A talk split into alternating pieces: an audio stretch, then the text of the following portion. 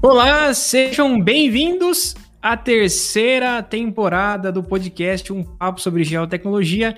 Eu sou o Jonatas e comigo, mais uma vez, me acompanhando nessa terceira temporada, Alex. E Alex, tudo bem?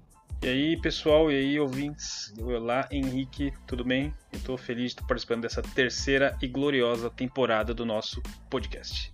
Sim, a temporada aqui é uma temporada de novidades. Claro, né? Toda temporada a gente sempre tenta trazer é, algumas novidades. A segunda temporada a gente trouxe o Terço Tech Talk, a gente trouxe uma. Começamos a, a colocar né, os episódios no YouTube, é, ainda que por áudio, mas é, toda tem algo novo, a gente está aqui gravando, né? Então dá um oi para a galera. E aí, pessoal, aí, tudo pessoal? bem? É, agora dessa vez. Exatamente. Então vocês agora podem nos ver, né? Nos assistir. Nós estamos aqui gravando o, o, o áudio e o vídeo também. Um, um marco aí para nós, né, Alex? Um segundo passo que todo mundo sabe como que é difícil criar conteúdo. Então, estamos aí produzindo algo para vocês. Espero que vocês gostem dessa pra, nova temporada. É para perder a timidez de vez agora, né?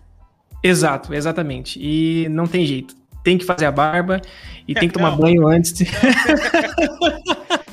Pode ser tá barba. certo. Ai, cara, hoje é o dia da cobrança, porque esse convidado que tá aqui, se você viu esse cara em alguma propaganda do YouTube e pulou o anúncio, você vai ser cobrado hoje. o nosso convidado é o Henrique Gonzalez, criador de conteúdo, dono da Ambiental Pro, ele conta aí com quase 20 mil inscritos no Instagram, tem 19.300 convidados no YouTube, é, mais de 140 vídeos e passou de meio milhão de visualizações. O trabalho dele, que é além de fazer inveja, né, mostrando o lugar onde ele mora, né, tem umas praias absurdas, lugar lindo pra caramba, é desmistificar o geoprocessamento. Henrique, seja bem-vindo ao podcast. Tudo bem com você? Fala galera, beleza? Boa noite para todo mundo, boa noite Jonatas, boa noite Alex. Pô, é um prazer imenso estar aqui com vocês, valeu demais pelo convite. E aí, vamos que vamos, né? Começar a terceira temporada aí com tudo. E é isso, é uma honra estar aqui com vocês, pessoal. Valeu, Henrique. A gente sempre começa, né? Essas temporadas, né, nós temos um rito, né? De começar e terminar em alto nível. E a gente agradece muito você, Henrique, né? Que é um criador de conteúdo que tem feito muito sucesso e o seu trabalho é um trabalho muito bom, então a gente agradece mesmo aí a sua presença e a sua parceria uh, nos apoiando aí, fazendo esse, esse episódio aí de início de, de temporada. Pô, que honra, cheio de elogios, já vou dormir feliz hoje. Com certeza. Nem minha aqui... mãe dá elogio. a gente trata os nossos convidados muito bem. Vamos então começar esse papo. Henrique, né? Quem é o Henrique? Conta pra gente, né? Quem é você, cara? Então, galera, eu sou engenheiro ambiental, né? Eu até no começo da minha história eu demorei para me encontrar na área do, do, geoprocessamento, né? Eu já comecei, eu comecei fazendo engenharia mecânica, depois eu fiz tecnologia da informação, aí depois quando eu fui para a UFRJ, eu, eu entrei na engenharia ciclo básico, né? Que você faz lá os cálculos, as físicas, depois você escolhe qual linha que você vai seguir. Aí eu lembro que era uma sala para tomar a decisão, assim, qual, qual engenharia você vai escolher. E aí eu falei, ah, eu vou escolher engenharia ambiental porque eu gosto de surfar, eu gosto de fazer trilha, eu gosto de natureza, então eu vou fazer ambiental ambiental. Eu nem sabia o que era engenharia ambiental. Eu já escolhi engenharia ambiental, entrei. Aí no começo eu fiquei meio decepcionado, assim, porque era muito tratamento de água, tratamento de esgoto. Parecia que toda a matéria era muito parecida. Eu não tinha muito me, me identificado, assim, né? Só depois, né, eu fui pro Ciências Sem Fronteiras. E aí lá no Ciências Sem Fronteiras eu fiz GIS Remote Sensing com o Alfredo Hewitt, né? Que, que foi o cara que, que inventou o EVI, né? O, o Enhanced Vegetation Index. Então é um cara que é tipo o supra-sumo aí do, do sensoriamento remoto. E aí eu meio que me encontrei, né? Eu falei, opa, meio que a chave virou. Eu falei, agora sim, né? Eu comecei a ver as coisas de forma mais prática. Era uma metodologia um pouquinho diferente do que a gente tem aqui no Brasil. Depois, se vocês quiserem conversar sobre isso, a gente pode falar também. Mas aí, basicamente, isso. Aí depois que eu vim para o Brasil, eu comecei a trabalhar com consultoria ambiental, né? Eu focava, com, focava na área de remediação de áreas contaminadas, a parte bem industrial, assim. Então, era um cliente bem, bem grande, bem da parte industrial mesmo. E, e, assim, contaminação que você nem imagina, de, de furar o chão e sair alcatrão. Assim, era coisa, coisa séria, assim. E, E, e aí depois foi isso, né? Aí a gente começou com a, com a Ambiental Pro, foi comecinho de 2019. Aí a gente começou sem muita pretensão, né? Gravando os vídeos, eu já dava uns treinamentos internos dentro da empresa. Falei, ah, vou começar gravando mais aulas também pro YouTube, né? Já tô gravando aqui pra empresa, já tá ajudando o pessoal no FRJ, vou começar a gravar e disponibilizar também para todo mundo. E aí aos poucos foi crescendo, né? E aí agora a gente tá aqui. Eu fiquei um tempo nessa dupla jornada, né? De Ambiental Pro e consultoria, lidar com o cliente e lidar com o aluno, só que aí meio que fazer duas coisas pela metade não dá certo, né? Então aí agora eu tô 100% focado na, na parte educacional mesmo, com o Ambiental Pro. Acho que esse é mais ou menos o resumo aí da minha história. É, sabendo desse resumo, eu já quero começar com a primeira pergunta. É, já que você comentou que fez Ciências Sem Fronteiras aqui, esse processo de intercâmbio ajudou você na sua formação. É, para onde você foi no Ciências Sem Fronteiras, né? E antes de ir, você já conhecia é, soluções, é, soluções não, né? Mas a prática do GIS, de aplicar GIS em engenharia ambiental? Não, não, eu não, não nem tinha feito a matéria de, de geoprocessamento no Brasil, não uhum. conhecia quase nada, conhecia muito por alto, assim. Então, digo que nem, nem conheci, meu primeiro contato de verdade mesmo foi na Austrália, né? Eu estava na Austrália, em Sydney, eu estudei uhum. na UTS, que é a University of Technology de Sydney, na Austrália. E e aí foi lá que eu fiz a matéria, eu até fiz meio que para cortar no Brasil, né? E aí foi, foi meio que amor à primeira vista, assim. Foi, é escolha foi bem legal.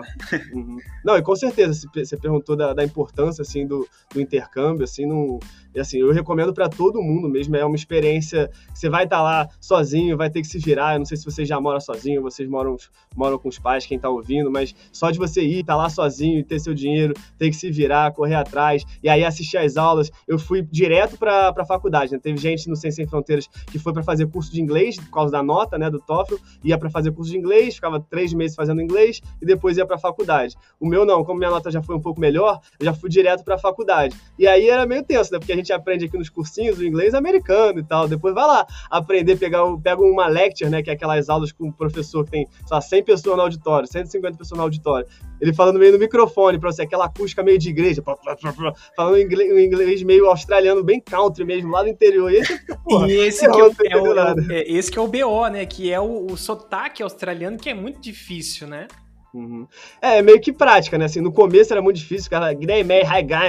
É tipo, ah, ah, meio chiado, assim. Aí vai falando, vai falando. Só que depois, assim, depois eu fiquei, quando eu saí da, da Austrália, eu fiquei um mês no Havaí tem um grande amigo meu de infância que mora lá, eu fiquei um mês na casa dele, e aí eu já tava escutando o inglês americano, falando, nossa, que saudade do inglês australiano. Porque depois de um ano estudando, escutando aquilo, você só quer escutar aquilo, você aprende, você acostuma a falar daquele jeito, você acostuma a ouvir daquele jeito, então é, é tudo prática, assim, né? Não, é, é mais difícil para nós brasileiros, porque a gente tá acostumado a ver filme com inglês americano, né? Mas depois você vai, você pega o jeito também, depois você, você fica até que, preferindo o australiano. Mas é legal esse negócio das línguas, porque eu fiz intercâmbio na Hungria. E lá na Hungria eles uh, fui também direto com inglês, né? Fui até foi boa. É, o inglês lá é o britânico. Então eu falava o inglês americano enrolation, né? O que, como você disse, a gente nunca sabe 100%, né? E... Mas depois eu voltei com o sotaque meio britanizado já, porque você começa a ouvir sempre o sotaque britânico, você acaba pegando o jeito de falar. Aí eu tô naquele meio termo entre inglês americano e britânico mal falado dos dois, né? É, o, o, austra, o australiano parece o. Falam que parece um britânico, só que bêbado. O britânico muito bêbado aí dá lembrado no australiano. ah, de fato, a, experiência de, de, de, intercâmbio muda realmente a vida do, do cara, assim, né? E, e você, quando você voltou, né? É, você percebeu alguma, sei lá, alguma diferença? É, o que, que você pode trazer de, de aprendizado? E se você também colocou isso, né, na, hoje na, na, sua carreira da, da Ambiental Pro. Então, teve muita gente que foi e não aproveitou, né? Eu acho que um pouco de falta de responsabilidade, porque foi um programa tão legal do, do governo, era um investimento tão alto na gente, e aí tinha muita gente que, que até pegou essa fama do Sem, sem Fronteiras, ah, o turismo sem fronteiras. Claro, teve muita gente que foi para fazer turismo mesmo, não fez as matérias e reprovou em tudo. Só que, pô, achei um pouco de falta de responsabilidade, né? A gente já teve, é, a gente assumiu um compromisso ali com o governo, né? Se ele está investindo na gente, a gente tem que, no mínimo, trazer esse investimento dele de volta. Então, assim, eu acho que teve muita gente que foi e não aproveitou, mas quem foi conseguiu trazer essa, essa bagagem, essas experiências, né? Muita matéria que eu, que eu fiz lá, eu tentei pegar meio que algumas que eu ia cortar, outras que eu não ia cortar, mas que eu não ia ter acesso aqui no Brasil, assim. E eu acho que, que é mesmo essa questão de, de lidar com a diversidade, sei lá, meu primeiro, sei lá, um, acho que não sei se foi meu primeiro, segundo emprego foi lá, então eu fiz estágio lá, eu trabalhei com vertical farm, né? Era construir, fazer as plantações na, nas sacadas dos prédios, assim, então era bem, bem diferente, uma coisa que eu nunca tinha visto aqui no, no Brasil, assim. Eu acho que, que tipo, é fantástico. É você aprender a lidar com pessoas, né? Hoje em dia na Ambiental Pro, a gente está lidando com pessoas, assim, dos, do Brasil inteiro, até do mundo inteiro. Tem alunos, assim, a gente tem alunos de oito ou dez países já dentro do, do programa completo da Ambiental Pro. E eu acho que é muito disso, né? A gente está lá sozinho, tem que se virar e tem que fazer amigo, tem que lidar bem com as pessoas, tratar os outros bem é, e botar a cara mesmo, né? Botar a cara é, foi isso, né? Quando você vem para a internet, a gente meio que tem que botar a cara também. Eu com certeza acho que essa experiência de, de ter que se virar lá sozinho ajudou muito. É, e foi uma experiência natural para você, Henrique, montar uma empresa assim? Tipo, é... não teve. Você chegou, você começou a trabalhar, né? Mas você já tinha ideia de ter montado uma, uma empresa de ensino e tal? Então, eu sempre tive muito a ideia de, de do empreendedorismo, né? De, de assim, eu não estar tá vendendo a minha hora e sim comprando a hora de alguém, sabe? Ter o meu próprio negócio, não estar tá trabalhando para ninguém. Eu sempre tive muito essa mentalidade desde, desde jovem. Eu nunca tinha aberto nenhuma empresa, a Ambiental Pro foi a primeira empresa que eu abri, mas eu sempre tive esse foco, assim, até para ter a minha liberdade geográfica, né? Foi uma coisa que eu sempre quis. Acho que até por estar tanto tempo lá fora, né? Ficar lá fora me trouxe essa, essa ideia de, de ter essa liberdade geográfica, e eu via né, empreendendo uma forma disso. Então, quando eu vim para cá, eu, quando eu comecei a postar os vídeos, eu nem tinha muito essa ideia de, ah, vou abrir uma empresa e vou trabalhar com educação voltado no geoprocessamento. Foi, acabou, foi um, um caminho que a vida me levou, assim, e tá dando muito certo mas eu sempre tive essa vontade, né, de, de empreender, de ter meu próprio negócio, né, foi uma coisa que eu tenho, assim, desde novo mesmo. Legal. Faz quanto tempo que você... É, eu, eu vi que o seu canal abriu em 2019, é isso? foi o comecinho, acho que abril de 2019, abril, é, acho que foi abril de 2019 que a gente começou mesmo. E basicamente isso, aí foi em agosto, né, agosto de 2020, que, que eu resolvi ficar, tipo, 100% na Ambiental Pro.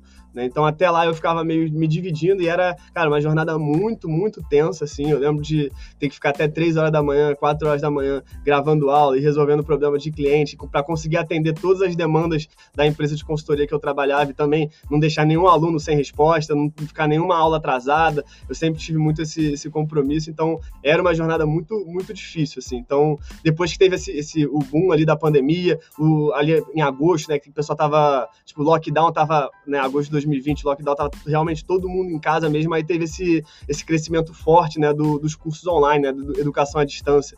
A gente tinha muito esse preconceito antes, ah, curso online eu não gosto não, eu gosto de presencial. Mas como na pandemia meio que todo mundo foi obrigado e viu que dá para aprender no, no ensino à distância, acabou que a gente foi crescendo junto, né, a gente foi surfando essa onda aí do, do ensino à distância, do, do EAD, né, do ensino à distância.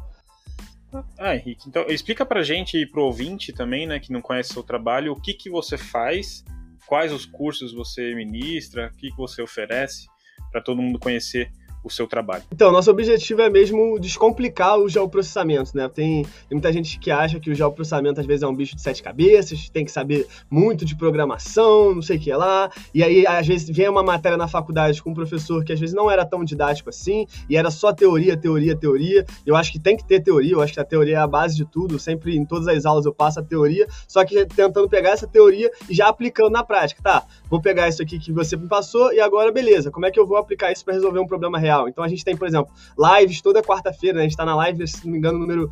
Não sei que dia que esse episódio vai, mas a gente tá hoje, que a gente tá conversando aqui, é, tá na live número 65. Então eu tô a 65 quarta-feiras, tipo, sem pular nenhuma, fazendo live, live prática mesmo, que eu abro o programa, mão na massa, resolvo um problema lá, saindo sempre do zero, assim. Então, meio que pra desmistificar mesmo o. Né, que o geoprocessamento não é um bicho de sete cabeças. Se você sentar a bunda na, cadeira, se você estudar, você vai conseguir, né? E se você entender a, a base teórica ali e aplicar, cara, você acaba não esquecendo, né? Porque muito da faculdade é isso. A maioria dos alunos chegam falando isso. Ah, não, eu já até vi geoprocessamento na faculdade, mas não lembro de nada. E aí você vai ver como é que é o geoprocessamento na faculdade, é meio que uma apostila, um PowerPoint, clica aqui, clica aqui. Você vai meio que seguindo o passo no final chegou no resultado, mas você nem sabe o que você está clicando. Aí vira um monte de apertador de botão, né? E aí acaba que, sei lá, seis meses depois você já esqueceu tudo. É, essa é uma, uma outra, um outro questionamento que até eu, Alex, a gente já vem sempre discutindo isso, que é a relação do ensino, né?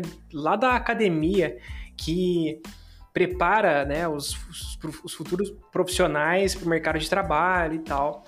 E você percebe, né? Você recebe é, estudantes, profissionais e qual que é a sua visão, né, com relação a isso? Você acha que daria para melhorar a questão prática dentro das universidades? Ou você acha que a, a área acadêmica é isso mesmo e a pessoa que vai procurar a sua área de, de atuação? Como que você vê isso, né? Uma pessoa que praticamente né, saiu aí da, da, da faculdade e hoje empreende ensinando alunos e, e, e graduados também. Então, eu posso até dar o exemplo mesmo da maneira que era ensinado lá na Austrália, né? Assim, em Sydney a gente as aulas eram divididas em lecture, que era o professor principal da matéria, nosso no caso do GIS Remote Sense era o Alfredo, né, o professor principal, ficava no auditório com bastante gente, assim. E aí era, imagina que tinha aula duas vezes por semana. Aí uma vez na semana era esse lecture e depois era o tutorial. O tutorial era uma sala que tinha tipo um monitor para cada quatro, cinco pessoas. E era sempre pegando o que aprendeu na aula na lecture, né, com o professor principal e tentando resolver algum problema real. Então acho que foi um pouco disso que eu trouxe aqui para Ambiental Pro, né? Então lá no, no caso da, da Austrália, a gente teve, não sei se vocês lembram, mas em 2015 teve um terremoto no Nepal, que foi assim, devastador mesmo. E como lá a gente estava bem próximo, era uma coisa que não saía das notícias, assim. Então o Alfredo deu um trabalho para a gente, que era um trabalho que realmente ia ter um propósito prático, porque depois o que a gente analisasse, eles iam mandar para os órgãos competentes, que era mapear, fazer um mapeamento dos danos causados ali no, do terremoto no Nepal. Então foi uma coisa que a gente aprendeu já resolvendo um problema que tinha acabado de acontecer, que a gente estava vendo nos jornais e a gente botou a mão na massa ali e foi fazendo, aprendendo ali na hora, né? Então, é assim, acaba sendo uma coisa muito mais eficiente, né? Muito para a cabeça do aluno isso é muito bom, né? Ele está usando ali, aplicando, vendo a utilidade daquilo que ele está aprendendo na hora, né? De forma prática. Cara, como que como que é, é legal essa, essa visão, né? É, eu, eu fiz intercâmbio no, no Canadá e era a mesma coisa com, aula, com as aulas práticas separadas e com outro tutor, com outro cara, né? E para você realmente ter aquele a, aquele foco, né? Um desempenho tanto na, na, na, teórica quanto na prática. E era realmente muito bem dividido a, as, as matérias, né? Com os laboratórios, com os exercícios. Realmente pegava bastante no, no, exercício. Inclusive, as notas, né? Eram muito mais baseadas nos, nos trabalhos que você fazia do que essencialmente nas provas, né? É, ou seja, a visão mesmo era de, olha, você precisa aprender isso aqui porque você vai usar isso lá fora, né? Uhum. Não, exatamente. Aqui no Brasil a gente até pode, por exemplo, fazer uma iniciação científica, que você vai ter uma vivência mais prática ali. Mas lá era meio que quase toda a matéria, o, o a parte prática, você já estava meio que fazendo uma mini iniciação científica em cada, em cada matéria, né? Então era, era muito bom, assim, o, essa, esse formato de ensino. Até quando eu conversei com o professor Gustavo Batista, ele foi entrevistado aí por vocês também, ele comentou disso lá, que na Universidade de Brasília eles tinham inicialmente essa ideia, né, de fazer completamente separado ali, meio que os lectures os tutorials, né, as práticas das aulas principais teóricas. Interessante, assim, na Unesp teve a disciplina da professora Maria de Lourdes, sensoramento remoto, né, que a gente até conseguiu fazer isso, mas ela deixou bem aberto e alguns alunos pegaram casos que estavam acontecendo. Eu lembro de uma menina que ela pegou o caso do Rio de Janeiro, que estava tendo as Olimpíadas, e foi analisar como estava a qualidade da água da Baía de Guanabara, eu acho que era mais ou menos esse o contexto dela. E eu, com a Natiele, a gente fez um trabalho que Portugal teve aqueles incêndios florestais super agressivos, acho que em 2018 ou 2019, não lembro, a gente foi analisar ele usando GNDVI. Mas é, é, muito interessante isso, né? Você pega uma coisa atual que está acontecendo ali, na realidade do aluno, digamos assim, por mais que seja assim em outro país e tal. Mas está acontecendo, né? Você está vendo nas notícias aquilo acontecendo. Você ter um dado de sinceramente remoto e usar uma plataforma GIS, né? Para processar isso e ver e analisar, usar um algoritmo, uma coisa científica, é muito interessante, né? Para o aluno, isso é. Isso abre, abre a mente, né? Você consegue ver a matéria sendo aplicada. É, e diminui a insegurança também, né? A gente sempre roda formulário, assim, para quando é, os alunos se inscrevem nos nossos eventos, nos nossos treinamentos, e a maior coisa que o pessoal escreve é a insegurança. Assim, ah, eu saí da faculdade, mas eu não sei o que, que eu sei. Parece que eu sei um monte de coisa e não sei nada. E isso é o que a maioria das pessoas falam. Cara, eu sou muito inseguro, eu fico com medo de chegar no processo seletivo, ele me perguntar uma coisa que eu não sei, eu tô, eu tô inseguro, assim. Eu acho que é, é muito por conta disso, de, de pouca prática, assim, você não vê a aplicação das coisas. Então, você aprende e você não sabe se você realmente aprendeu, então fica meio que fica meio que nesse limbo, né? Nossa, é verdade. Eu lembro de um de, de um entrevista, né, de emprego, cara, que a pessoa me perguntou algumas coisas sobre fotogrametria e tal, cara, que eu sabia, mas eu não sabia falar, sabe? Como é aquela coisa que faltou prática, talvez, sabe? A teoria estava tão ali incrustada, mas na hora de eu comentar alguma coisa, sabe, meio que deu aquele aquele deslize e acabou não indo para frente, né? Mas comentando sobre o seu curso especificamente, né? É, como que você chegou na, na, montagem disso? Como é que foi o processo é, até você montar um curso? Porque eu, eu acredito que montar um curso é muito. Vai uma responsabilidade muito grande, né? Primeiro, o que você vai passar para seu, os seus alunos e você não está vendendo só um, um, conhecimento, mas também a sua imagem. Então, como conta pra gente, cara, como é foi esse processo? Se você fez alguma, algum estudo de, de caso, foi para campo, olhou o que o pessoal estava precisando. E conta pra gente também o que é o seu curso, né? O passo a passo aí. Bom, então, nosso curso ele é um programa de capacitação no geoprocessamento, a gente estava até conversando em off antes. Quando eu comecei a Ambiental Pro, quando eu fui dar a primeira turma, é até legal porque as coisas mudam muito rápido, né? Tem, tinha até um chefe meu quando eu trabalhei na Samsung, ele falava, the only constant is the change. A única, a única constante que vai ter aqui é que as coisas vão mudar e é isso, então já vai preparado. Então, quando a gente começou a Ambiental Pro, eu pensava muito assim, eu vou fazer um curso voltado para o estudante ali que quer conseguir uma vaga de estágio. Então, eu fiz um curso para estudante mesmo. Só que acabou que a gente trabalhou com com, o conceito de produto mínimo viável, né, o MVP. Então a gente, eu, eu já entreguei os módulos que eu na minha cabeça identificava. Então, ah, introdução e interface. Aí eu vou mostrar isso, isso e isso. Tá? Depois, ah, análise geoestatística. Eu falar isso, eu já meio que montei os módulos que eu identificava e eu dei um calendário assim, ó. Quem entrou na primeira turma, eu falei, ó, na semana 1 vai estar tá liberado o módulo de introdução e interface. Na semana 2 vai estar tá tal módulo. Depois, o módulo seguinte, eu fui já dei um calendário para a pessoa. Só quem comprou o curso quando assim que recebeu acesso, na primeira turma, né? Hoje a gente está lá na turma 15. Então, na primeira turma, o cara tinha acesso ao, primeira, ao primeiro módulo, e aí depois ele ia ter toda semana liberando outros módulos. Então, eu meio que fui gravando, né, com o feedback dos alunos. Isso foi muito bom para o nosso crescimento, porque assim, eu via que no primeiro módulo, eu via que a galera estava tendo dúvida numa coisa muito específica de sistema de coordenadas. Eu ia lá e regravava aulas de sistemas de coordenadas. Então, hoje, depois de 15 turmas, eu tenho um programa tipo, muito redondo mesmo, assim. E mudou esse nosso foco, né? O nosso foco era mesmo no, no começo, na primeira turma, para estudantes que estão querendo se capacitar para ou entrar no mercado de trabalho ou conseguir um estágio, e a gente viu que não era bem isso, porque nossos alunos eram ali faixa de 25 a 35 anos, era a maioria formado. Então a gente já ficou assim, opa, então não é bem essa pegada. Então foi muito legal isso. alvo, né?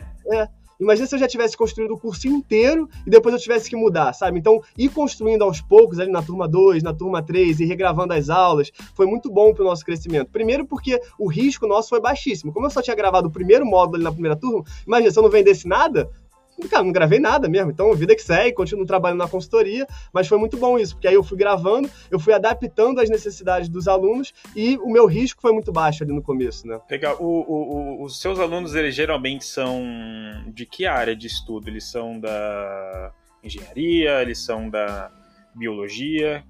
Então, a maioria. É, tem, tem, tem engenheiro cartógrafo lá? Tem, tem, tem. Então, essas áreas mais comuns que já estão ligadas ao geoprocessamento, por exemplo, engenharia ambiental, engenharia florestal, geologia, geografia, tem muito né? É, é, o que domina, assim. Biólogos tem alguns, aí tem alguns arquitetos, engenheiros civis que já são um pouco menos, assim, e a gente tem veterinário também. A nossa ideia agora é, é tentar expandir mais, né? Porque o, o geoprocessamento é análise espacial de dados, né? Então, qualquer pessoa que, tá, que tem algum tipo de localização ali, né, na, nas informações no seu banco de dados, você pode utilizar o geoprocessamento para tomada de decisão mais assertiva, assim. Então, nosso objetivo é criar essa, essa consciência maior nas pessoas, que quem vem da área ambiental já sabe que não é nem mais uma coisa, um diferencial, é necessidade. Você não tem como o cara se formar em engenharia ambiental, ter uma carreira de por vários anos sem nunca saber nada de geoprocessamento. Muito difícil, tá? E ele ser um profissional de sucesso sem saber absolutamente nada de geoprocessamento. Então, acho que hoje já é uma necessidade para a ambiental e isso já está intrínseco na cabeça das pessoas, porque elas têm uma matéria disso na faculdade, então elas já sabem que precisa daquilo. É, os processos seletivos já pedem ali ArcGIS, QGIS, já tem ali né, nos requisitos. Então, acho que pra, acaba vindo muita gente da área ambiental, até porque também o meu background é da área ambiental. Mas a gente conversa, por exemplo, com o Daniel, da Start Gel, né? Que trabalha com geomarketing, tenta difundir esse conceito do geoprocessamento, né? Por exemplo, para as lojas físicas, para os negócios locais. Então, eu acho que a gente tem muito a crescer ainda, né? Quando tiver essa consciência que o geoprocessamento ele não é só para a área ambiental, ele pode ser aplicado em qualquer área. E se você tiver o domínio, você vai ter um negócio, você vai tomar decisões de forma mais assertiva. Eu acho que esse é nosso objetivo, assim, para os próximos anos. A gente ter mais alunos da, da área, por exemplo, de business, né? E a galera de, da administração, a galera do marketing, porque eu acho que tem muito mercado ainda, tem muito o que crescer. Legal. Bom, se você estiver ouvindo uma banda de. Vocês estão ouvindo uma banda, um negócio tocando, fanfarra? Não vocês não estão ouvindo? Tá, bom. Se vocês estiverem ouvindo, tem um. Estão fazendo aqui um, um teste aqui, fazendo não sei o que, um ensaio que eles vão apresentar no 7 de setembro. E aí estão. Eu moro exatamente no lugar onde eles treinam. Então, é, o, John, o, John, o Johnson mora numa cidade que o centro dela tem um coreto e acho é. que a cidade, a cidade é isso. Né? Exatamente. Então, tô, tô é, olhando é aqui pro lado aqui, porque aqui tá o clean feed. E aí eu vou me mutando aqui para não atrapalhar é, muito, mas... É, o, o, som tá dando uma cortada, eu acho que é isso. Ele tá tentando cortar o som do, do, do coreto é, aí. porque tem uma banda gigantesca aqui. Mas bora lá. É... E, o que eu ia comentar, Henrique, eu acho legal isso, assim, porque é, apesar de serem estudantes, é, pessoas que já são formadas na área, eu acho que você é, tem essa facilidade das pessoas já entenderem, talvez, a, a, teoria do que é, o que é um geoprocessamento, o que é um GIS. Então, acho que o seu curso não necessariamente perde tanto tempo no âmago ali, né, nas nuances, e vai direto para a prática, que é, é, o gargalo, né, da, da, da coisa, uhum. né?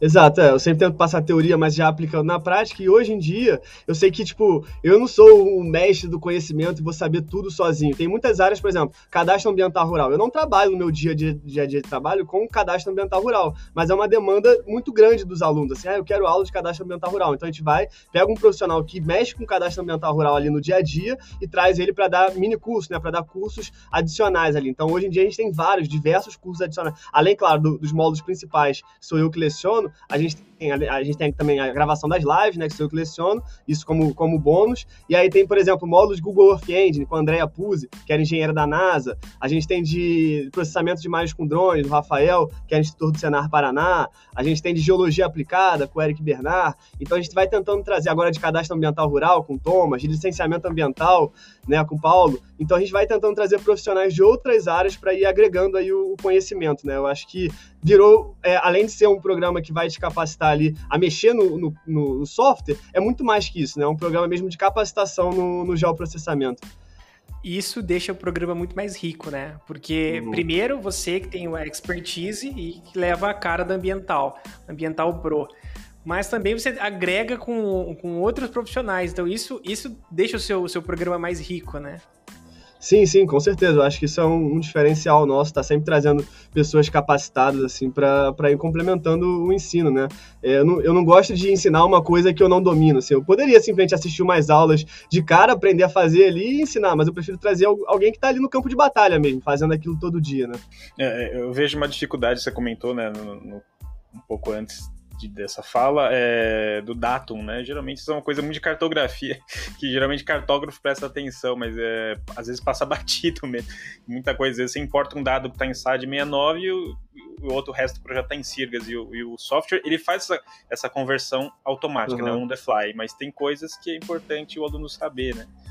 É, aí depois você vai chegar no final do projeto e vai ver que deu tudo cagado, que deslocou ali 65 metros do, do site 69 possível. Eu vou e... falar que acho que todo mundo paga pau para sistema de coordenada quando vai mexer no software. Acredito que até na Provável, teoria né? você acaba, ah, é, é isso, é aquilo, não sei o quê. Só que, putz, Paga um pau pra você fazer que lá. So, que sofre, né? Sim, sofre, sim, então. exatamente. Porque realmente é uma coisa que confunde mesmo, ainda mais quando você vai estar trabalhando com, com dados de, de outras empresas, talvez, ou você pega né, dados de outros profissionais e tal. Você tem que ficar ligado nisso, né? É uma, é uma coisa que você tem que, tem que pegar firme mesmo, senão dá, dá tudo errado, né? Exato. E, Henrique, me fala dos, dos, seus, dos seus alunos, cara. Você, quantos alunos você, você tem até agora? Até agora? A gente tá batendo quase 1.400 alunos. Tava 1.300 e pouco, quase 1.400. Do, isso alunos do programa completo, né? Alunos do... A gente dá diversos treinamentos gratuitos também, tipo Semana do ArcGIS, Intensivão do Geoprocessamento, Maestria, Inteligência dos Mapas, que a gente deu agora, né? Finalizou agora. Aí esse aí já deu mais de 50 mil inscritos. Mas Legal. de aluno a aluno mesmo, a gente tem, tipo, aproximadamente uns 1.400 agora. Legal. Conta pra gente como que é a sua relação com eles, né? Porque a gente conversou com o professor Gustavo. Um abraço, professor, se você estiver assistindo a gente aqui. O professor Gustavo, ele tem uma, um relacionamento com, com os alunos, né, do, do curso dele e tal, que é quase de, de pai e filho, assim, né? Ele tem a, a comunidade dele, né? Na, como é que chama, Alex? Eu sempre esqueço o nome da, o é PDISL? Isso, é PDISL, ah, é. mas onde que fica? É Discord. Discord, Discord. Discord. Discord. Eu sou aluno, eu sou aluno do professor também. Discord. É, então você pode falar, né, que é, assim, o relacionamento que ele tem com, com as pessoas ali é incrível, né? Ele realmente tem um cuidado quando ele fala da, da, da área dele, né, da área de processamento de dados, processamento de imagem, perdão. Então, é, você tem 1.400 e isso só tende a crescer, né? Como que é esse seu relacionamento com os, os, seus alunos? Então, quando a gente começou lá nas primeiras turmas, até se não me engano, a turma 7, era meio que só eu e meu sócio. Então, o meu sócio ele faz os anúncios, então que você tava falando aí, ah, você tem, vai brigar com ele que pula os anúncios. Eu devo, devo aparecer no computador de todo mundo, né? Assim, às vezes, quando se você entrar no meu site, você curtir uma foto do, do Ambiental Pro, você vai abrir a geladeira depois pra tomar uma água, eu vou estar tá lá. Eu, fala galera, beleza? Se inscreve aí. Google, Google Ads fazendo, fazendo história, né? Uhum. Tem os amigos que mandam, ah, fui entrar aqui no Cartola, olha quem apareceu. Aí tô lá eu no Cartola, assim. Genial. Aí a galera manda print. Aí até em site do Flamengo, eu falei, pô, não dá pra bloquear o aparecer anúncio no site do Flamengo, não, pô? Cara, o Vascaíno vai ficar aparecendo no site do Flamengo. Não, mas então, voltando lá à, à pergunta do, dos alunos, do relacionamento com os alunos, no começo era só eu e meu sócio, como ele faz o, a parte do tráfego, né, dos anúncios, ele não, ele não mexe no ArcGIS, ele não entende de processamento, ele fica focado mais nesse backstage, no, no estratégico mesmo e nos anúncios. E aí foi meio que o que me tomava mais tempo era o suporte, né? Porque era justamente eu que tinha que tirar a dúvida de todo mundo. Então, na época, a gente tinha, sei lá, 200 alunos.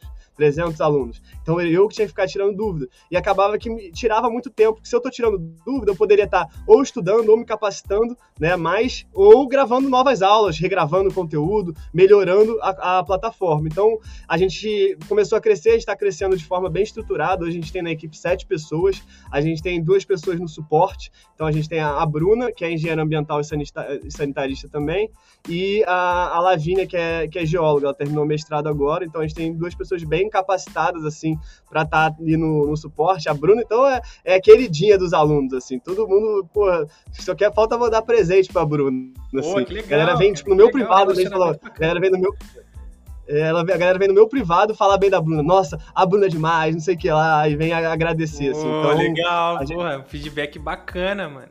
Muito bom. Não, é muito bom, é muito bom. E a, e a, gente sempre prioriza, prioriza não, tipo, todo mundo do nosso suporte, né, tem que ser aluno ambiental pro. Eu acho que isso é a condição básica, assim. Porque eu não vou contratar uma pessoa que, assim, os alunos, quando a pessoa já é aluno, primeiro que ela já fez o curso, eu sei que ela vai tirar dúvidas de uma coisa que ela já passou, que ela já fez. Isso é um ponto. Mas eu acho que o principal é a pessoa acreditar no seu projeto, né? Se ela fez a inscrição, se ela está parte ali do seu, do seu curso, né, se ela é uma aluna sua, de alguma forma ela acredita no seu projeto. Então a gente quer ter na nossa equipe pessoas que acreditam no nosso projeto. Né? Então a gente contratou né, para o suporte duas pessoas que já eram alunas, né? a Bruna e a Lavínia, que já eram alunas. Aí hoje elas dão esse suporte mais próximo, mas por exemplo, hoje, hoje no dia que a gente está gravando, 12 de agosto, é aniversário da Bruna. Aí ela falou: Ó, oh, Henrique, hoje de tarde eu vou ficar meio off, vai vir um pessoal aqui em casa. Eu falei: Não, beleza, deixa comigo, hoje eu vou dar uma, uma ajuda aqui no suporte. Aí eu fiquei no, no grupo ajudando, tirando dúvidas. Feliz aniversário, Bruna. Se estiver ouvindo, Pô. você tem que ouvir, né? Pô, é o chefe, tem que Depois ouvir. Depois eu vou dela ouvir, eu, eu vou dela ouvir. Eu vou dela ouvir. Esse aqui acho... Bruna. aqui não tem muito esse tipo de chefe, não. A gente quer, né, na, na, equipe, a gente preza por ter a relação mais horizontal possível. Até quem está entrando na equipe agora, a gente acabou de contratar duas pessoas, né, bem recentes. A gente quer que todo mundo esteja dando ideia. Se for para dar expor, fala, ô Henrique, tá atrasando isso aí, é para dar mesmo. Então, acho que a gente tem uma relação muito legal. Acho que a empresa está tá crescendo, principalmente também pelo comprometimento e pela relação boa que a gente tem internamente, né, que aparece, não acaba transparecendo né, nos vídeos e tal, mas é um, é um fator muito dominante, assim, pro pro, pro nosso sucesso, essa relação boa, assim, da galera que trabalha com a gente. É uma coisa complicada, né? Você começar a crescer e não ter equipe, né? Ainda é bom, bem que você achou pessoas boas e capacitadas para estar tá ajudando você no projeto. Foi uma dificuldade isso, esse crescimento, assim, porque é relativamente novo, digamos, né? Como é que você lidou com esse uhum. sucesso? Então, a gente acaba que tem que estudar muito, né, dessa parte de, de, gestão de negócios, de marketing, de empreendedorismo, porque a gente meio que caiu de supetão, né? Vamos lá e começou a dar certo, começou a dar certo, agora, beleza. Eu não posso ficar editando capa de arte, de capa de vídeo, porque, pô, poderia estar fazendo outra coisa. Isso é uma coisa que eu consigo ensinar alguém. E era uma coisa que eu fazia tudo no começo. Além de gravar as aulas, tirar as dúvidas, eu editava meus vídeos, eu fazia as capas, né? Tipo, a capa do YouTube, capa do Instagram, era eu tudo que fazia. Porque desde criança eu fui muito para esse lado artístico. Acho que até no geoprocessamento eu tenho mais esse lado de querer fazer uns mapas diferentões, uns mapas que impressionem. Eu gosto muito desse, desse lado visual. E acho que isso vem da minha infância. O meu hobby, não sei nem se isso é meio nerd, mas o meu hobby era pegar a imagem no Google, pegava uma mansão no Google e pegava no Photoshop e transformava a mansão numa mansão assombrada. Eu gostava de pegar a imagem no é, Google Imagens. Isso, isso é ficava... nerd, isso é nerd. Isso é... e aí, E aí eu ficava brincando, né? Então eu, sou, eu, era muito. Eu gostava dessa parte mais de design. Né? Isso criança, eu com 12 anos, 13 anos, eu ficava, tipo, 11 anos, eu ficava, tipo, brincando dessa. Eu nem lembro que idade, mas eu era, tipo, bem novo, assim, na quinta série, quarta série, eu ficava, tipo, brincando com, essa, com essas coisas. E acabou quando eu começou o Ambiental Pro, e eu era eu que sabia mexer no Photoshop, eu que sabia mexer no Premiere, então eu que fazia todas as edições, né? E aí depois a gente foi, pegou uma pessoa de arte, aí eu ensinei tudo, né? Quando eu tenho, tipo, uma pessoa nova que não tinha experiência nenhuma, a gente até tentou contratar uma pessoa que tinha experiência já, que não deu certo, era assim, ah, eu quero um negócio tipo pra hoje, pra amanhã. Ele falou, não, quinta-feira eu te entrego. Não, não, deu muito certo, não. Eu falei, não, peraí, eu vou pegar alguém. Ele era muito profissional, né? Ele tinha vários projetos. É, era, exato, exato. Aí não deu. Eu falei, não, não é possível, não dá. Vou pegar alguém, assim, peguei o, o moleque, o João, que manda hoje em dia tá destruindo, assim. Ele tinha, tipo, 18 anos, eu falei, não sabia mexer nada de Premiere, nada de Photoshop. Eu falei, vou te ensinar tudo. Entra aí, vou ficar uma semana contigo, vou te ensinar tudo. E aí, aí o moleque tá voando hoje, os sites, todos os sites vocês vão ver de inscrição, que vocês vão fazer no, inscrição pros nossos eventos, todos os sites da Mental Pro ele que faz, todas as capas ele que faz, as edições dos vídeos ele que faz. Então, tipo, entrou um moleque muito mais sangue no olho, assim. Então, foi legal. A gente, hoje em dia a gente gosta muito de fazer isso. Pegar uma pessoa crua que não sabe, a não, a não ser suporte, né? Suporte tem que vir uma pessoa capacitada que mande muito bem mesmo. Mas para essas outras áreas, assim, é, a gente dá o treinamento todo aqui dentro e galera nova, cara, aprende tecnologia muito rápido. É diferente você ensinar tecnologia para uma pessoa de 50 e ensinar para um cara de 17. Pô, a mãe ali que ele vai ter é muito, muito mais rápido, aprende as coisas muito rápido mesmo. Isso é verdade. Isso, isso tem razão, né? É, uma, é um é, isso é da nova economia, né, cara? Coisa rápida, né? É, pessoas aprendendo a, a, trabalhar com várias coisas ao mesmo tempo e se, né? Esse, esse gargalo, né? De essas coisas novas, assim, é o pessoal mais jovem tem essa, essa capacidade. E falando dessas coisas novas do, do YouTube, né? É, acho que talvez o seu sócio que poderia responder um pouco mais pra gente, porque ele cuida do tráfego e tal. Mas como é que é essa questão, cara, do YouTube, os vídeos, a questão é, de, dos algoritmos? Você tem mais ou menos uma noção, cara, de como isso, de como isso funciona e tal? Claro, eu acho que, eu acho que hoje eu estudo tanto marketing quanto geoprocessamento. Se fosse para daria para abrir uma, uma agência de, de lançamento de infoproduto, que a gente chama, né, de curso online. Até a gente tem aqui um, até em off, né, mas a gente trabalha com, como a gente já abriu 15 turmas, a gente tem muita experiência em lançar curso online, né, a gente sabe tipo, praticamente todas as estratégias possíveis de lançar um curso online. A gente hoje agencia o, um guitarrista, que é tipo, um dos maiores guitarristas do Brasil de guitarra base, ele é o guitarrista do seu Jorge e tal. A gente faz o, tipo, agencia o lançamento da turma dele, né? Ele tem uma turma de mentoria, então a gente faz toda essa parte do tráfego, do estratégico dele. Mas que você perguntou do, do, YouTube, do algoritmo, a gente tem duas partes. A gente tem a parte do, do, algoritmo que a gente chama de orgânico, que é ali o cara pesquisar e aí apareceu o seu vídeo ali em primeiro, porque foi o que o YouTube recomendou mesmo, mas sem ter anúncio, sem que eu botei nada de dinheiro. Isso é o orgânico. Até o próprio SEO, que a gente chama, né? O Search Engine Optimization. Quando você pesquisa um negócio no Google, por exemplo, ah, curso de ArcGIS. Aí eu quero que o meu, meu nome apareça em primeiro, tanto no anúncio quanto sem ser anúncio. Eu quero ser o primeiro dos dois, assim. E aí aparecer sem ser anúncio é o orgânico, né? E tem a parte do, do tráfego, né, que, que é a parte que a gente bota dinheiro mesmo. Tanto para aparecer ali no começo dos vídeos, né, eu te chamando, ah, clica aqui em saiba mais, não sei o que lá, essa parte do, do anúncio. E aí tem vários tipos de posicionamento de anúncio. Tem um anúncio que aparece ali, vídeo recomendado, né, aparece ali do lado. Aí no, eu aparecer nos joguinhos, aparecendo nos joguinhos, a galera, pô, tô jogando joguinho, tem que ficar assistindo teu. Faz uns vídeos, amigo meu fala, faz, o, pô, faz um anúncio de dois minutos falando, pô. Aí eu tenho que esperar dois minutos para ganhar minha moeda no joguinho. Se tu fizesse um anúncio de 15 segundos, ia ser muito mais fácil. Cara, eu sempre nossa, fico puto quando aparece teu. Tem esse tipo de anúncio também nossa, é que, enfim, é jogo, né, e tal, eu tô meio por fora, mas tem até isso, você tá lá também, né? Tá igual o Julius, é. né? É, por isso que eu falei, vai, vai aparecendo Eu vou estar lá, né, quando você... Uhum. Mas acaba que o anúncio, ele é um investimento tipo, muito bom, assim, porque a gente tem muito controle de dado, né? Hoje em dia tudo é análise de dado. Então, quando a gente tá. Imagina, se eu fosse divulgar Ambiental Pro entregando flyer na rua, mesmo que eu parasse na porta da faculdade e ficasse entregando flyer, eu não tenho muito controle se o cara entrou depois no meu site, se não entrou, se ele gostou, se ele já jogou meu flyer fora com 10 segundos ou com 15 segundos. Nos anúncios eu tenho, tipo, sei tudo mesmo. Eu sei se o cara assistiu metade do meu vídeo, eu consigo fazer um anúncio específico para quem viu metade da minha live. Eu posso falar, opa, eu sei que você viu essa live aí quase inteira, né? Então, eu tenho um convite para te fazer. Eu consigo fazer um anúncio específico para a pessoa. Então é, é muito assertivo. Eu consigo ver, por exemplo, ah, eu estou pagando para o cara se inscrever no meu evento. Fiz um evento gratuito. Ah, o cara está pagando, eu pago, sei lá, R$2,50 por cada pessoa que se inscreve no meu anúncio no, né, no meu anúncio, no meu treinamento gratuito. Se eu tô pagando, sei lá, começo a pagar 4, 5, aí eu vou e diminuo o orçamento, aí dá uma caída de novo. Eu começo a botar mais criativo, que chama. Então, são novos vídeos, novos banners, para ver se abaixa esse preço, né? Então, eu consigo controlar muito bem ali. Eu falo, opa, tá subindo. Ou a gente diminui o orçamento, ou a gente começa a regravar anúncio. Então, a gente tem muito controle, né? Trabalhar com anúncio é muito bom porque a gente tem esse controle. E depois eu consigo saber de tanto que eu investi no YouTube, quanto que voltou, né, em inscrição. Eu consigo ter todos os números, tudo planilhado, tudo certinho, assim. Nossa, que legal. É, parece, que, é, parece que você já contratou até um cientista de dados já para tomar decisão. É, porque falar, é muita eu, informação. É, cara, eu acho que o, é, o, ser data-driven é, tá em todo lugar e eu acho que faz muito mais sentido, né? Você focar nos dados porque você está colocando dinheiro, né? Então tem que saber onde coloca dinheiro. Uhum.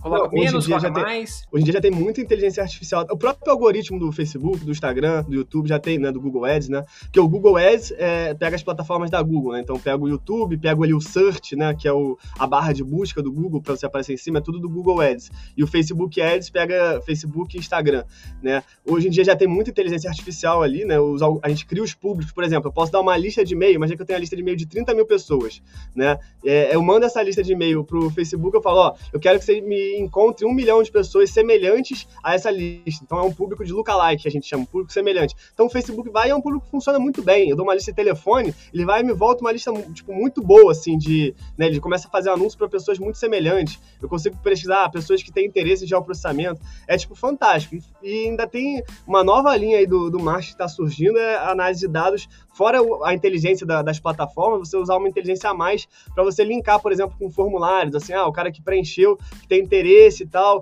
é, depois eu consigo saber com quantos por cento ele tem de chance, tá, de assistir a minha aula 1 ou assistir minha aula 2, então tem, é, é, cara, é fantástico mesmo, assim, é, é, tem muita coisa para rolar ainda e é, tipo, muito assertivo, assim.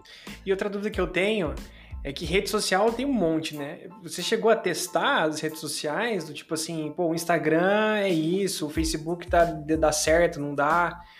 É, o LinkedIn é para tal coisa. Você já chegou a fazer esse tipo de estudo? Sim, é. Todo. Você, por exemplo, você tá no, no Instagram, até uma coisa que a gente tá dando uma mudada agora e eu tenho que mudar mais, né? O Instagram, assim, se você ficar postando só, só vídeo tutorial, tutorial, a pessoa não tá muito ali no Instagram para ver vídeo tutorial. Às vezes é até bom aparecer um tutorial ali e ela gostar, mas o, o Instagram, ele é muito mais entretenimento, né? Então a gente tenta pegar, fazer a pegada meio infotretenimento, né? Que seja ali um entretenimento rápido, legal. Então é meio que a pegada do Instagram. O LinkedIn pode ter os posts maiores, então você tem que tentar entender o que, que o usuário de cada rede, né? Qual o comportamento do usuário de cada rede. Então, no YouTube, sim, é no YouTube eu faço os vídeos mais longos, então minhas lives são no YouTube, né? Então você tenta entender ali o, o que, que o comportamento do usuário em cada rede diferente, tenta fazer um conteúdo específico para cada rede, né? A gente não tem muito isso de pegar o mesmo conteúdo e replicar em todas as redes, né? Você trabalha em todas. É, o LinkedIn que a gente. Oh, agora passou um carro de som aqui. Não, tem problema. Calma aí. Aí o, o LinkedIn, que o nosso é, é, fraco, a gente até tem uma comunidade profissional no LinkedIn, isso é o nosso mais forte, que é só para os alunos, os alunos entram, a galera vai divulgando vaga, os artigos na área, o pessoal vai compartilhando lá, isso para os alunos, mas a gente não fica, a gente não cria muito conteúdo no LinkedIn, é até uma coisa para melhorar, mas é tanta coisa para fazer, é tanta aula para é, gravar que, que às vezes a gente tem que escolher alguma coisa assim.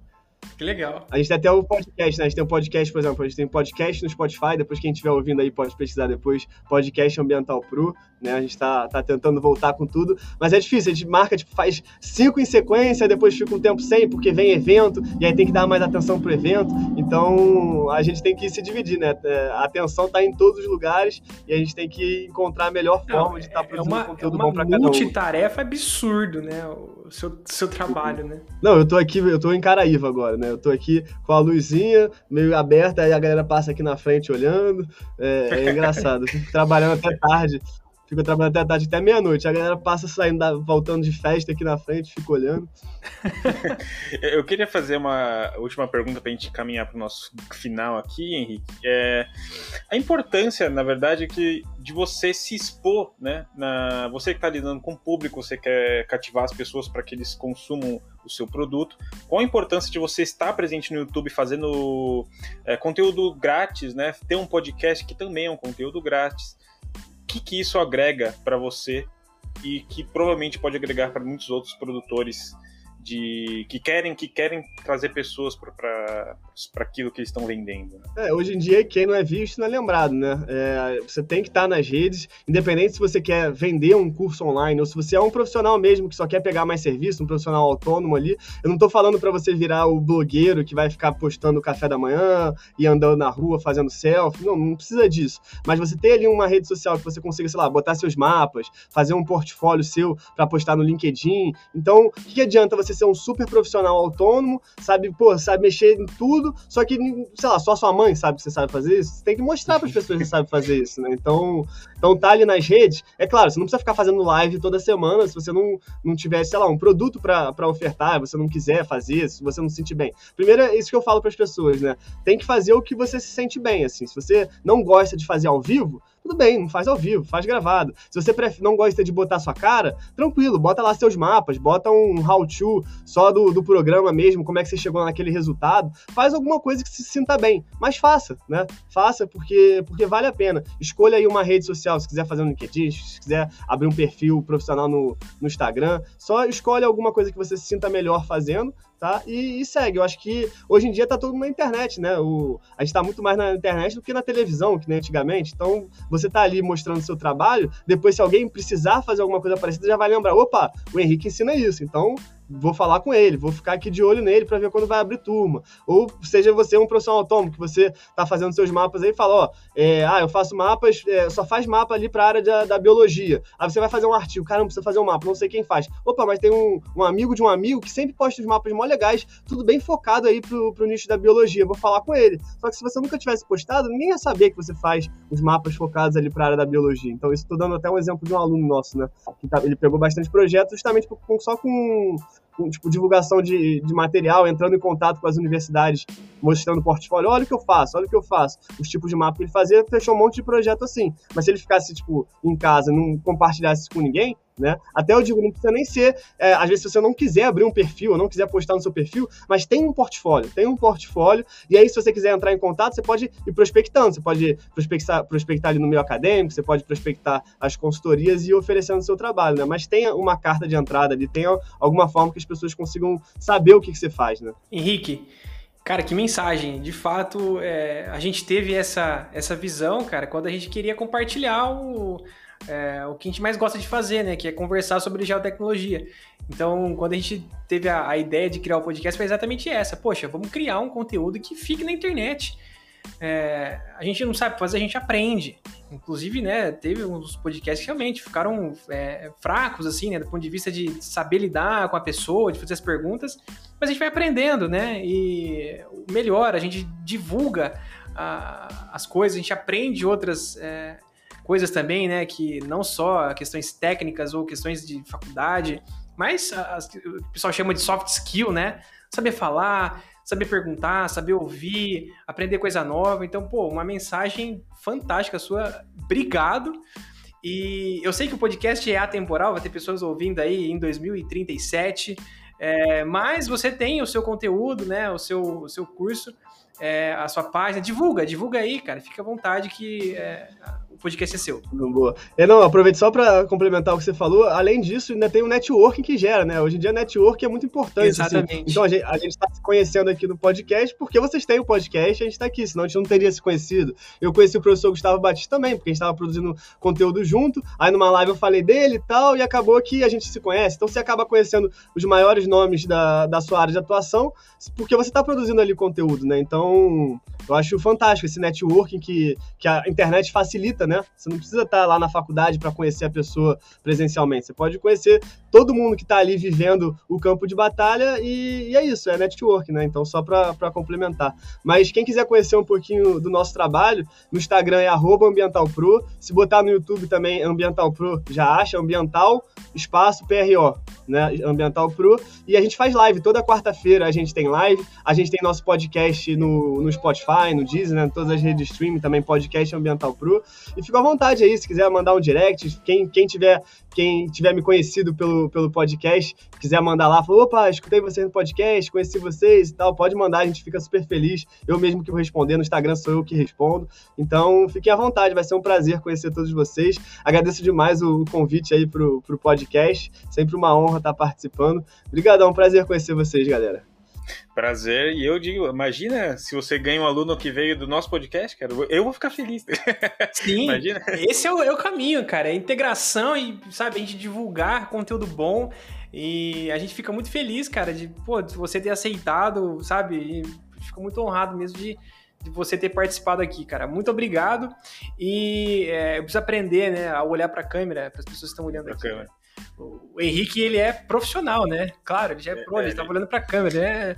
A gente precisa aprender com os melhores. Então, olhando para a câmera, muito obrigado você que assistiu aqui, podcast aqui no YouTube. Se você não ouviu, né, estamos aí também no, nos agregadores de podcast, Spotify, Deezer. Estamos no Instagram, estamos né, é, no LinkedIn, é arroba um papo sobre geotecnologia.